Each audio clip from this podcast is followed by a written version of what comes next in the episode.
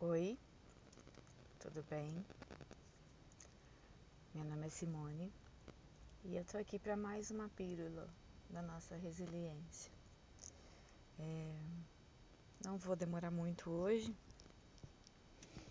eu espero, né? Mas eu queria deixar essa mensagem para vocês. É, semana corrida, tudo muito corrido tudo muito atropelado, né? Ainda, até entrarmos nos, nos, nos eixos, vamos dizer assim. E a gente esquece de muita coisa, inclusive quantas coisas a gente sai correndo de casa e deixa para trás falar, esqueci, né? Mas devagarzinho a gente vai é, organizando a nossa vida. A gente. Hoje eu quero falar sobre é, o que quer dizer a resiliência.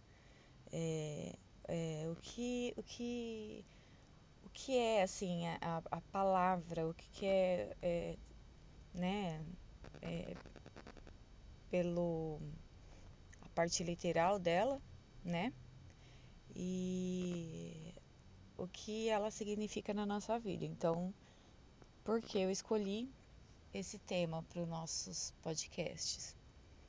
Então, eu vou ler assim para vocês. Resiliência é a capacidade de voltar ao estado normal. No campo da psicologia, resiliência significa resistência ao choque à adversidade. A adversidade é um termo usado em diversas áreas do conhecimento, tais como a administração, a ecologia, a física e a psicologia. A palavra resiliência tem sido muito utilizada para descrever o comportamento humano. Na área da psicologia, fala-se que uma pessoa é resiliente quando se mostra capaz de voltar ao seu estado habitual de saúde física ou mental e mental. Porém, passar por uma experiência difícil, não é tão simples assim voltar ao normal. Assim, podemos definir resiliência como capacidade de enfrentar e superar as diversidades. Para definir o comportamento resiliente, é preciso levar em conta dois fatores: crise e superação. Diante de uma situação crítica ou adversa, pessoas podem manifestar diferentes tipos de comportamento pessoa resiliente é aquela que compreende o problema que está diante dela e mobiliza recursos para superá-lo. Isso não significa que o indivíduo resiliente seja vulnerável ou blindado ou bobo. Não se trata de sempre sair ileso de uma situação crítica, mas de desenvolver a capacidade de lidar com a crise de forma eficiente, de modo a sair dela fortalecido. Somos ou não somos resilientes? Vamos pensar na nossa vida pessoal, principalmente. Quantas vezes entramos em crise? Em crises pessoais, familiares, é, em crises financeiras, né? E é, a nossa capacidade de de assim, a gente não escolhe entrar em crise nenhuma, porque senão ninguém entraria, lógico, mas a nossa capacidade de entrar e sair dessa crise com um aprendizado, é, olhando sempre por esse lado, muda a nossa perspectiva de vida. Não, todo mundo fala, né, que tudo passa, tudo que é bom passa, tudo que é ruim passa também, tudo passa tudo, é, é, a nossa vida é feita de momentos, momentos bons, momentos ruins. Alguns duram muito tempo, alguns duram anos, mas nós estamos ali no dia seguinte de pé, tentando é, esperançar que aquele é o último dia daquela baita crise que, que do nada apareceu. Quem sabe hoje é o último dia, né? E se não for, a gente se refaz e amanhã, quem sabe, também não é o último dia. a gente sempre tem que viver o só por hoje, né? que não serve só para para quem é dependente de algum vício, de nada. O só por hoje serve para todos nós. Eu acho que nunca nós vivemos um só por hoje como nesses últimos tempos, né? Que tudo muda de uma hora para outra. É, se você parar para assistir um noticiário, é, você não pode ficar alheio. Eu não concordo, né? A minha opinião. Não concordo com que você hum, fique alheio às coisas que estão acontecendo no mundo, né? Porque refletem em nós. Olha aí, a gente na pandemia. Tava lá na China, era problema da China, né? Mas agora não, agora tá em todo mundo. Isso é, é a empatia, é a preocupação com o outro, a preocupação com quem a gente nem conhece. Por exemplo, a maioria de vocês eu não conheço, né? Ou até conheço e, e, e não sei se você está ouvindo, se você lembra de mim de alguma escola, mas é, eu sinto uma empatia enorme. Eu não vejo a hora de ir para as escolas que eu preciso visitar para ver vocês, para a gente conversar, é, conversar mesmo, conversar sobre as coisas da vida, conversar como é que você tá, é, se tem algum jeito do Conviva, né, como, como equipe e, e cada um que está ao seu lado, eu e as outras outras pessoas que estão ao seu lado, seus amigos, te ajudar de alguma forma, nem que seja só ouvindo, só para desabafar. Porque chega uma hora que a gente guarda, guarda, guarda, guarda tanto para não incomodar ninguém e que a gente explode e às vezes explode na hora errada, com a pessoa errada. E aí a gente arrumou mais um problema ao invés de aliviar nossos, né, que a gente já tinha. Então, é, nós somos muito resilientes. E, e o que eu peço hoje para o universo, para vocês, é que é, vocês continuem sendo. E eu vou ler uma outra mensagem aqui que fala sobre ansiedade, que o oh, coisinha que pegou em todo mundo, né? Na verdade, essas coisas, ansiedade, algumas coisas que hoje têm nome, têm tratamento, sempre existiram. Não na, na potência que existe hoje, por causa do caos, por causa da, da informação, da, da movimentação, as coisas mudaram muito, mas sempre existiram e, e mas não tinha um nome, então assim, a gente lidava sozinho com nossos traumas, né? A gente se virava, chorava no travesseiro, é, cresceu apanhando da mãe, não morreu, mas olha aqui a gente cheio de trauma, com um assunto que a gente não consegue falar, porque se a gente começa a falar, já vem o choro na garganta, né? E aí a gente não quer isso para os nossos filhos. Então, nem para ninguém, nem para os nossos alunos, né? É, é muito difícil controlar a ansiedade. Muito difícil. Eu era uma pessoa extremamente ansiosa, que não, não tinha mais nem unha para roer é, eu não me cuidava mais, eu, eu tinha palpitação, eu tinha dor no peito, falta de ar, é, não dormia. E eu ia em cardiologista, eu ia em tudo que era médico e eu falava, eu sinto, eu sinto, tá aqui ó, agora eu tô sentindo, tá batendo diferente, eu tô, parece que meu coração vai sair pela boca, eu acho que eu tô com pressão alta. Eu não tenho nada. Eu tenho sim, eu tenho fibromialgia por causa de coisas, de sapos engolidos a vida toda. Porque se eu soubesse, eu falaria na hora. Se eu soubesse que essas doenças psicossomáticas é, são feitas de pequenas coisas que as pessoas falam, fazem, ou nós mesmos fazemos para nós e deixamos e permitimos, nós permitimos muitas coisas serem feitas conosco. Nós permitimos. Isso eu aprendi a duras penas. E eu preciso lidar com isso porque ela já se instalou, mas controlei. Mas eu não controlei com remédio. No começo, sim. Tomei muito remédio, passei muito mal, fazendo efeitos colaterais, não, não me encaixava em médico nenhum.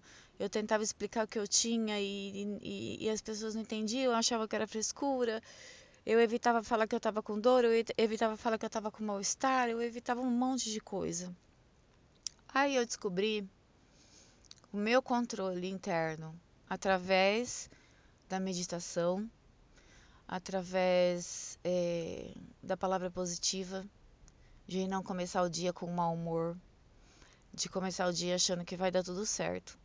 Mesmo que eu sei que vai ser um dia difícil, vai ser, como todos são, mas a gente vai vencer.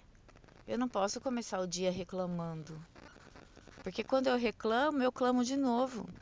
E aí potencializa o que eu falei da última vez. E aí daqui a pouco eu reclamo outra vez. Então eu clamei de novo. Voltou mais potencializado. É, então eu parei de reclamar.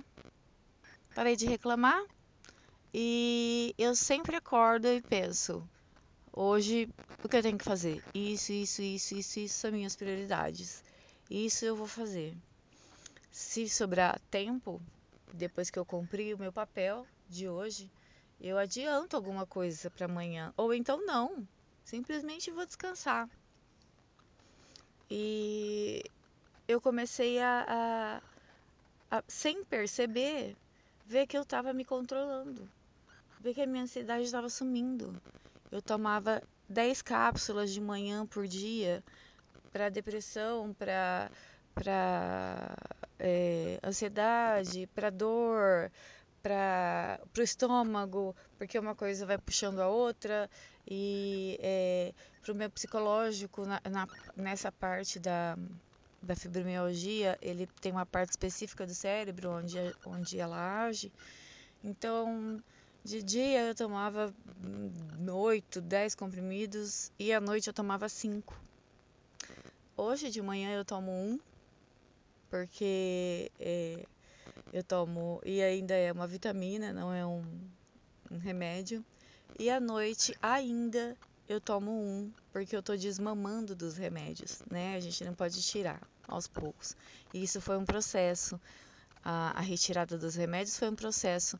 A minha reeducação corporal, é, interior, foi um processo longo, duro, choroso, pesado, é, mas passou, tá passando, vou entrar em outras crises, como todo mundo. Mas eu vou passar. E você também vai passar por isso. E rápido. Quanto mais resiliente você for, quanto mais adaptativo e mais coragem você tiver para enfrentar aquilo, é, não ficar protelando, procrastinando, mais rápido passa. Eu vou ler aqui sobre a ansiedade. É importante saber que você nunca ficará livre, livre da ansiedade, usando ou não as suas técnicas. Eu sei que talvez você queira enfiar ela num saquinho e jogar ela no rio abaixo, mas não tem jeito. Ela sempre fez e sempre fará parte de você. Ainda bem, pois ela é uma das responsáveis por te ajudar a acordar 5 e meia da manhã, num dia chuvoso, para poder trabalhar. Busque se conhecer melhor e aprimorar a forma como lida com as situações do dia a dia. Ter ansiedade é, não é de todo ruim na medida certa, em gotas, em pílulas homeopáticas, porque ela te faz querer é, alguma coisa a mais também, né? Se for ver, olha eu vendo o lado bom no, no mundo de Poliana. Mas se eu não tivesse ansiedade, eu ia falar, ah, vou fazer o que dá e pronto, acabou. Não tô nem aí. Não, ela é como o medo. O medo é uma proteção, né? O medo excessivo é uma doença, mas o medo é, natural, assim, né? Que vem com o tempo de vida, é, é uma, uma proteção. Então era isso que eu queria dizer para vocês. Continuem sendo resilientes, adaptáveis às mudanças, às transformações, às frustrações, é, às alegrias, sabendo que tudo passa e depois tudo se repete e depois tudo passa. É um ciclo. E a gente vai evoluindo com todos eles. É essa a questão de estarmos vivos, é a nossa evolução, seja lá de que religião ou de que, que, que tipo de, de vida você leva. O nosso sentido da vida é evolução. E vocês estão fazendo a técnica do, do mindfulness, a primeira que a gente fez, de o pensamento entra, mas deixa sair, pensamento entra, mas deixa sair. Isso ajuda muito, muito, muito, 90% no controle da nossa ansiedade. E a respiração consciente ajuda muito a gente contar até aquele, conta até 10 para não falar o que você acha agora espera, escolhe as palavras. É, eu vou colocar depois no, no grupo dos emocionários das escolas é, uma técnica de respiração que ajuda você a respirar é, é, no tempo certo. E ela é uma flor que abre e uma flor que fecha. Então a flor abre na sua inspiração, no tempo, e ela fecha um determinado tempo na sua inspiração abre e fecha.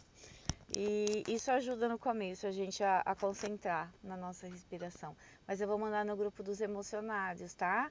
Se você ainda é professor e não faz parte, e funcionário também, e não faz parte do, do grupo do emocionário do convívio da sua escola, conversa com seu vice-diretor, ele tem o link, peça para ele te colocar, porque lá nós damos essas dicas que a gente faz aqui, a gente dá lá também e vai ter hoje, eu vou colocar para vocês um presentinho lá, além do, do dessa técnica da respiração da flor de lótus.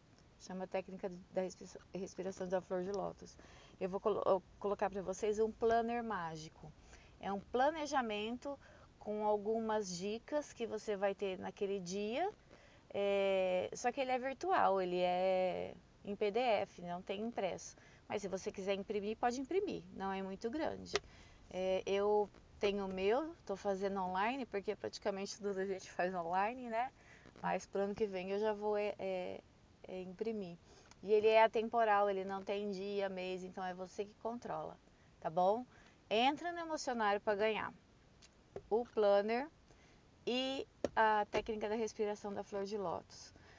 Um beijo, fiquem com Deus, tenham um bom dia, tenham calma, tenham resiliência, tenham paciência, que o dia passa e a nossa hora de descanso vai chegar. Um beijo, até a próxima.